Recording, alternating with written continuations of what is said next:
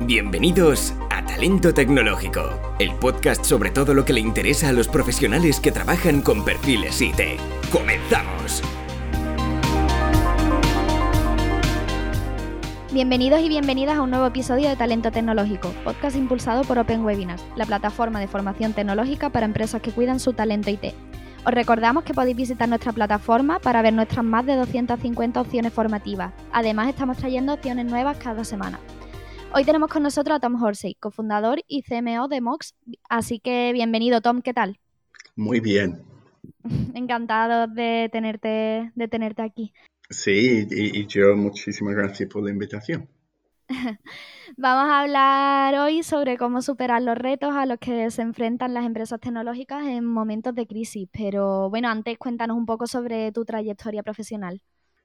Pues mira, yo soy inglés, eh, mm, estudié en, Inglaterra antes de, antes de empezar en la universidad, había pasado un año en Sevilla y entonces cuando terminé la universidad y un año trabajando en eso, eh, allí en Londres, pues mm, vine a, Sevilla de nuevo para llevar temas de publicidad online. En, 1996. Y, y, básicamente desde entonces eh, metido en, temas tecnológicos que inicialmente estaba montando empresas como, como fundador solo, pensé que yo podría con el mundo. Eh, luego empecé a, hacer eso mismo, pero con, con otros socios como cofundador.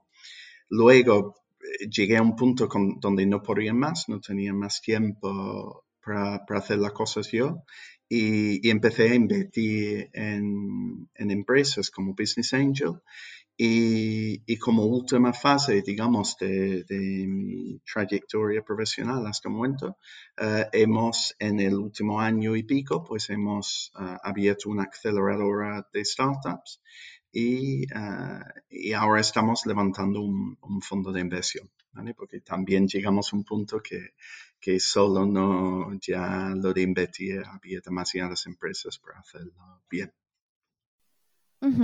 Eh, bueno, si empezaste con la publicidad online en 1996, has tenido que ver todo el recorrido y el avance tecnológico de, de, de todos los medios que, sobre todo que se usan para comunicación, o sea que tienes una gran experiencia. Sí, fue sobre todo en la parte móvil y el inicio del móvil como herramienta de marketing, pues estábamos desde el, primer momento, vamos que en 2000 ya estábamos nosotros lanzando eh, cosas relacionadas con el móvil marketing y luego más adelante la publicidad en móvil y, entonces pues hemos visto sí, unos cuantos cambios tecnológicos durante los años. Bueno, pues cambiándonos un poco al, contexto actual, eh, ya es un hecho que, el confinamiento y la crisis derivada del mismo pues van a afectar mm, seguro a las empresas. Eh, ¿Qué está sucediendo en este momento de cara al sector tecnológico concretamente? Pues yo creo que hay, hay dos tendencias, ¿no? Uno en el corto plazo y, uno en el largo plazo. En el corto plazo, eh, todas las empresas eh, están, están afectadas eh, de forma negativa. Bueno, todas, algunas, algunas pocas están afectadas de forma positiva pero, pero la gran mayoría están afectadas de forma negativa y eso a causa del, del parálisis que ha causado pues el miedo, ¿no? Y, no solo el miedo, y no hablo del miedo de salud, eh, el, miedo de, de, incertidumbre en el, en el mercado, ¿no? En un mundo donde te pueden, te, te, pueden llegar hasta pagar para tener un barril de petróleo, pues claro, eh, nadie sabe exactamente qué hacer, ¿no? Entonces, pues ese miedo causa parálisis y el parálisis, pues al final llega empresa por empresa, se van, digamos, cayendo como, como dominos, ¿no? Eso, eso en el corto plazo. En el largo plazo, claramente, creo que hay dos quizás subtendencias en el largo plazo. Uno es que claramente todas las empresas, eh, eh, todas, eh, ya están pasando a entender que la transformación digital es no solamente un lujo, es una necesidad. Y, eso a priori eh, ayuda y ayudará a, todas las empresas eh, tecnológicas. Y segundo, y, muy ligado a eso, la, innovación eh, mm, va a, tomar una, importancia que hasta el momento tampoco ha tenido tanto. Es decir, que también va a pasar, en vez de ser un lujo, a ser una, necesidad. y eso, innovación en todos sentidos. Habrá innovación en robotización, ¿no? los bares que no pueden servir personas, pues ya hay robots que están sirviendo, que, han existido siempre, hace dos o tres, bueno, siempre, hace dos o tres años estaba viendo un robot que servía cerveza, que se estaba intentando vender a bares y nadie lo compraba. Pues ya sí empieza a tener otra, otra importancia en ese sentido. Y, mm, automatización de procesos, de, trabajo en remoto, de gestión de equipos en remoto, la gestión de recursos humanos, eh, cómo conseguir que mm, equipos que funcionen bien de forma remota, porque no es lo mismo una, el, equipo perfecto eh, de una forma física en una oficina, donde quizás el el trabajo, digamos, del, jefe del equipo es, eh, mm, es, e, está mirando por, el, por el, hombro de los que están trabajando.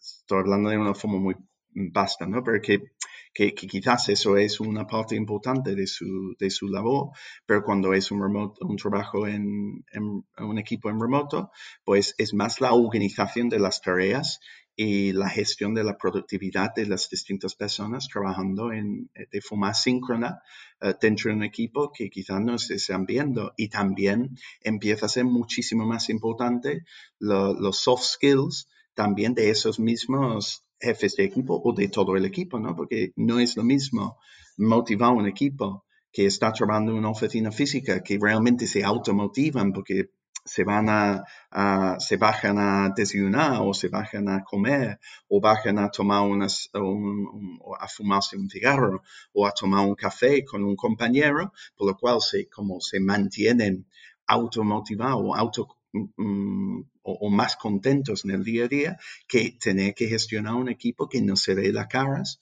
que está trabajando en remoto y que están encima trabajando en, trabajando en sus casas en este momento bajo un nivel de estrés que creo que es bastante alto para todo el mundo. Sí, yo me quedo con una frase que has dicho, sobre todo al principio, que, ya creo que las empresas pues estarán dándose cuenta de que la tecnología no es un privilegio, sino que es que es algo necesario. Entonces, mm, estoy de acuerdo contigo en que el sector tecnológico ahora mismo pues va a ser esencial. Y me gustaría saber qué tendencias crees que deparan a este sector. Pues mira, yo, mm, creo que hay, múltiples tendencias que están afectando eh, en general a, todo el, a, todas las distintas em, empresas, ¿vale? Y, uno de ellos, por ejemplo, es el, patriotismo, hasta cierto punto podríamos llamarlo el nacionalismo. Eh, mm, que, bueno, que, estamos en un momento donde pues sentimos más nuestros colores, ¿no? los colores de, nuestros países y, eso se está viendo en todo. Y creo que se va a ver mucho también a nivel eh, mm, de adjudicación eh, mm, de, contratos del sector público, ¿no? que, ya han empezado a hablar de, de, mm, trabajar más con, yo qué sé, fabricantes de mascarillas y tal a, nivel nacional, que tiene sentido, pero que, que, eso cuando tú empiezas por ese camino, al final termina siendo una tendencia en, en, general, ¿no? Lo mismo con empresas. Las empresas, como tienen miedo al, a, yo qué sé, a todo, pues el miedo te, te causa cierto parálisis y además te hace mm, más eh, interesado en diversificar tus riesgos. Y una de las formas de diversificar los riesgos quizás es eh, contratando mm, cosas más, más cerca de casa. ¿no? Entonces yo creo que eso va, va a afectar en general. Luego, mm, tenemos pues el, el, miedo de infección, que bueno, que eso va a significar más trabajo en remoto, por lo cual más equipos en remoto. Trabajando en remoto significa que ya un equipo no necesariamente tiene que estar en la misma zona geográfica, que, quizás abre la oportunidad de empezar a hacer uh, outsourcing uh, tecnológico aún más uh, en, en, ese sentido, porque las, las empresas, por lo menos las empresas de desarrollo informático, son los que suelen tener más uh, personas, o antes tenían más personas trabajando en remoto, por lo cual pues ya aún más, ¿no? Y, y, luego, pues claro, todos los que trabajan en servicios cloud, pues están pasando un, un, un momento dulce, ¿no? Los, los, los cursos online, uh, hasta los contenidos de entretenimiento, como vimos los resultados de Netflix, creo que fue ayer, como, como el videoconferencia con Zoom, es decir, to, todos los que están trabajando en, en, servicios distribuidos por los clouds o en tecnologías de, de, gestión de infraestructuras cloud, pues claramente todo esto le, les ayuda, ¿no? Y, y luego como, como último punto quizás es que, mm, es que como con la crisis económica que va a venir como, como después de, como resaca, digamos, de COVID-19. Como, como estaba comentando en la última pregunta, pues todo lo que es innovación uh, va a ser mucho más importante, ¿no? Que, que, para empezar, entiendo yo que las empresas, lo primero va a ser intentar recortar costes. Uh, ya se está haciendo recorte de costes a nivel de recursos humanos, pero que um, si tú puedes mantener el empleo para recortar más costes uh, en otros lados, pues lo van a intentar hacer. Y si puedes salvar uh, ciertos empleos mejorando la productividad de tus trabajadores, pues también es, al fin y al cabo, es un, un, una reducción de costes. Y eso va a ser lo, lo, lo principal.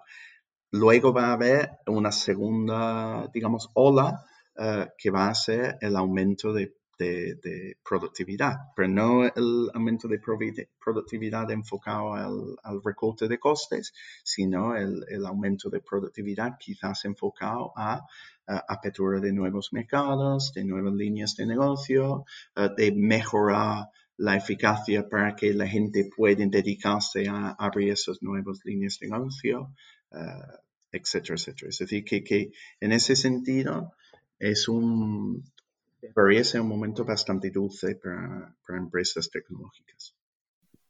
Uh -huh.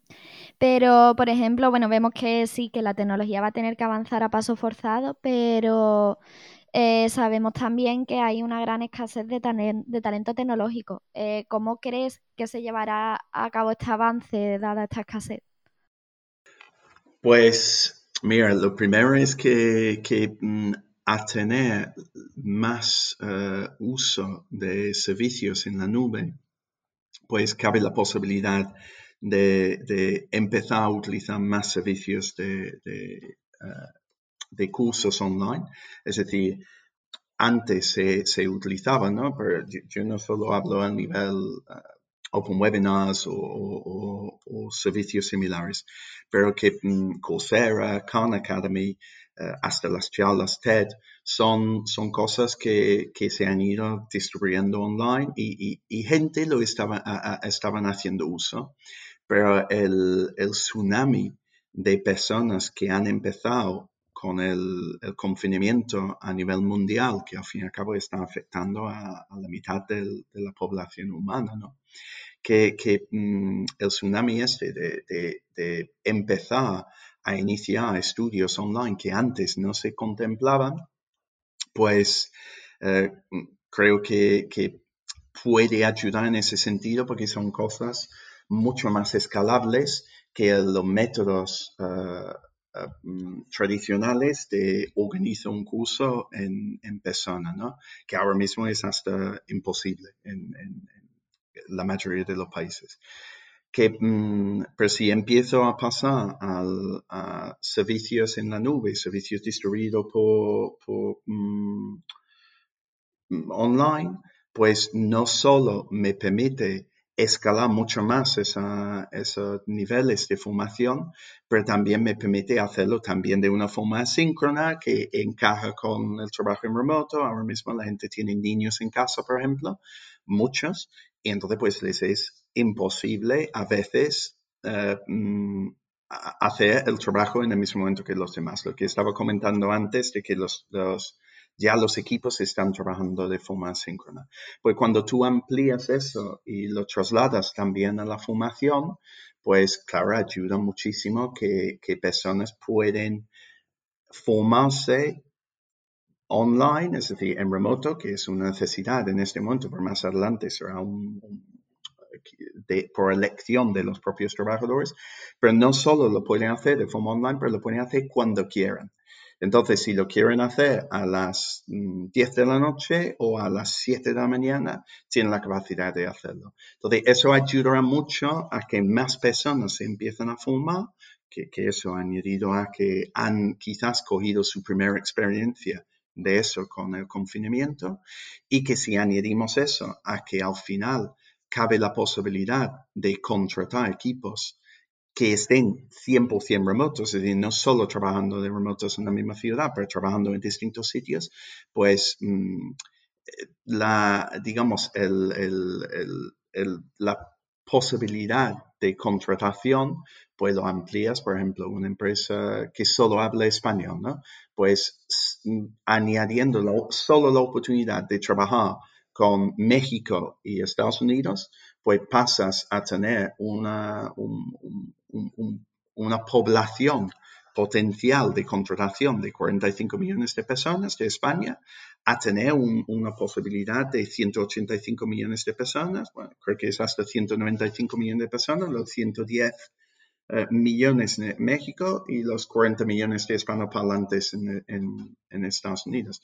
Entonces, claro, añade eso a que la gente se puede informar y quizás personas en Venezuela que, que, no tenían acceso antes a la a formación de calidad, pues ya sí tienen acceso a formación de calidad, por lo cual ya no, no tienes que depender tanto de, de que qué universidad es bueno y tal, porque ya ahora mismo eh, yo tengo un hijo de 19 años que no está estudiando programación ni, administración de sistemas. Ojalá que me encantaría que lo hiciese, pero que porque si está estudiando cosas de marketing de social media y está haciendo cosas de Yale eh, desde su, desde su dormitorio, ¿no? Entonces, pues claro, la, la persona en Venezuela puede coger hacer los mismos cursos que está haciendo uno en Barcelona, por lo cual en principio puede llegar a tener la misma calidad de, trabajo, ¿no?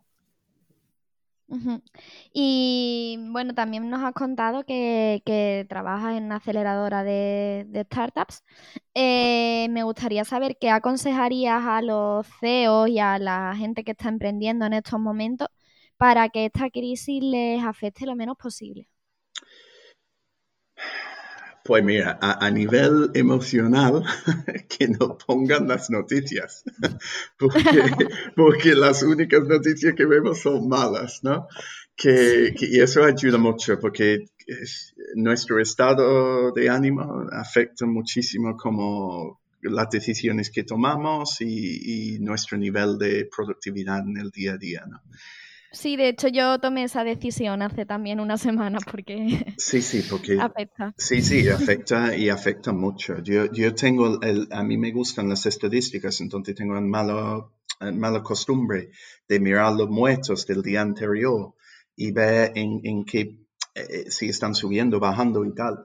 En primera cosa por la mañana, no me afecta mucho porque ya lo tienes, mm, ¿sabes? Que, que ya lo tienes hasta asumido y como los datos empiezan a ser un poco más, un poco menos malos, pues está bien, porque quitar las noticias está, es, fundamental, porque lo exageran eh, lo que está pasando. Pero más allá de eso, yo creo que, que hay oportunidades en el mercado que las startups en concreto son empresas digitales, escalables, ágiles y, con necesidades eh, de, gasto, es decir, con, gastos bajos. Y ese tipo de empresa, en principio, es el tipo de empresa que debería triunfar en, estos momentos. Por lo cual, eh, quizás hay que adaptar el modelo de negocio, porque el, mundo de mañana va a ser distinto al, mundo de ayer. Ayer estuve en una en un, videoconferencia con un, alto cargo político y, él mismo lo decía, decía que mira, que las prioridades del, gobierno y de Europa han cambiado eh, completamente que, lo que antes era importante quizás sigue siendo importante, pero ya no es urgente. Entonces tú sabes que, eh, lo que hay que tratar es lo que es importante y lo que es urgente. Y eso, y eso, mm, eh, esos temas han cambiado en, absoluto, por lo cual las empresas innovadoras eh, tecnológicas y digitales mm, tenemos que simplemente estar muy atentos a las oportunidades de mercado y, utilizar esa agilidad que tenemos para, para, proveer las soluciones a, los problemas eh, que, vayan saliendo. Y, estoy 100% seguro que, que mm, las startups en ese sentido son una de las claves de la recuperación económica porque es muy difícil hacer innovación eh, dentro, de una, dentro de un entorno de, empresa establecido. Es verdad que se están haciendo muchísimas cosas en este momento de, crisis. Se, ha innovado. Había uno del, gobierno británico que en la primera semana de, crisis, de confinamiento, dijo que se había innovado más en los últimos cinco días que en los cinco años previos pero que mm, aún así las startups son más ágiles y pueden proveer soluciones que pueden ayudar al, tejido industrial más tradicional a superar también la crisis que a su vez va a significar que haya más empleo y al final los dominos, dominos que han ido cayendo poco a poco mm, durante el último mes y irán cayendo, ¿no? La gente dejando de pagar echando gente, dejando de pagar facturas, no sé qué, no sé cuánto, pues irán cayendo. Pues poco a poco, con la ayuda de las startups, la innovación, iremos reponiendo los, los, dominos y, esperemos de una forma que esta vez no sea tan endeble y la próxima vez se caen con menos frecuencia. Quizás simplemente lo movemos para que uno no da al otro, ¿no? Que, que, si están lo suficientemente distanciados uno del otro, pues en la próxima crisis se cae uno, pero no se caen los demás. Pues muchas gracias por tu, por tu consejo, porque además eh, está bien escuchar una pequeña conclusión optimista viniendo de alguien que, que además está informado sobre esto. Así que muchísimas gracias. Y bueno, para ir finalizando, te quiero hacer una pregunta que realizamos a todos nuestros invitados para inspirar a nuestros oyentes. Y me gustaría saber cuál ha sido la, la última formación que has realizado. Sí, bueno, eh, eh, si te digo la verdad, la, gran mayoría de lo que yo hago es, es lectura, es decir, que es autoformación en ese sentido. Soy, soy de la quinta que, que, mm, todavía lee libros en, papel, ¿no? Pero, mm, pero a la vez, durante este periodo, pues he estado haciendo bastante formación online sobre eh, temas de marketing, de growth marketing, sobre todo la utilización de LinkedIn, porque de audiovisual, porque, mm, claro, había que reinventarse también a nivel, a nivel personal eh, durante el periodo, porque ya mi trabajo ha cambiado también. Es decir, que ya antes pues iba de reunión a reunión y ahora hago llamada a llamada, pero las llamadas son más cortas, los tiempos se, son, son menos, no hay que trasladarse, entonces pues el tiempo hay que aprovechar. Entonces ha sido un poco, eh, mm, si, si, te tuviese que dar una respuesta, porque hago varias cosas a la vez, eh, habría sido pues temas de, de growth marketing y, y formación en, técnicas audiovisuales. Genial. Y por último, ¿nos recomendarías algún perfil interesante para los próximos episodios del podcast?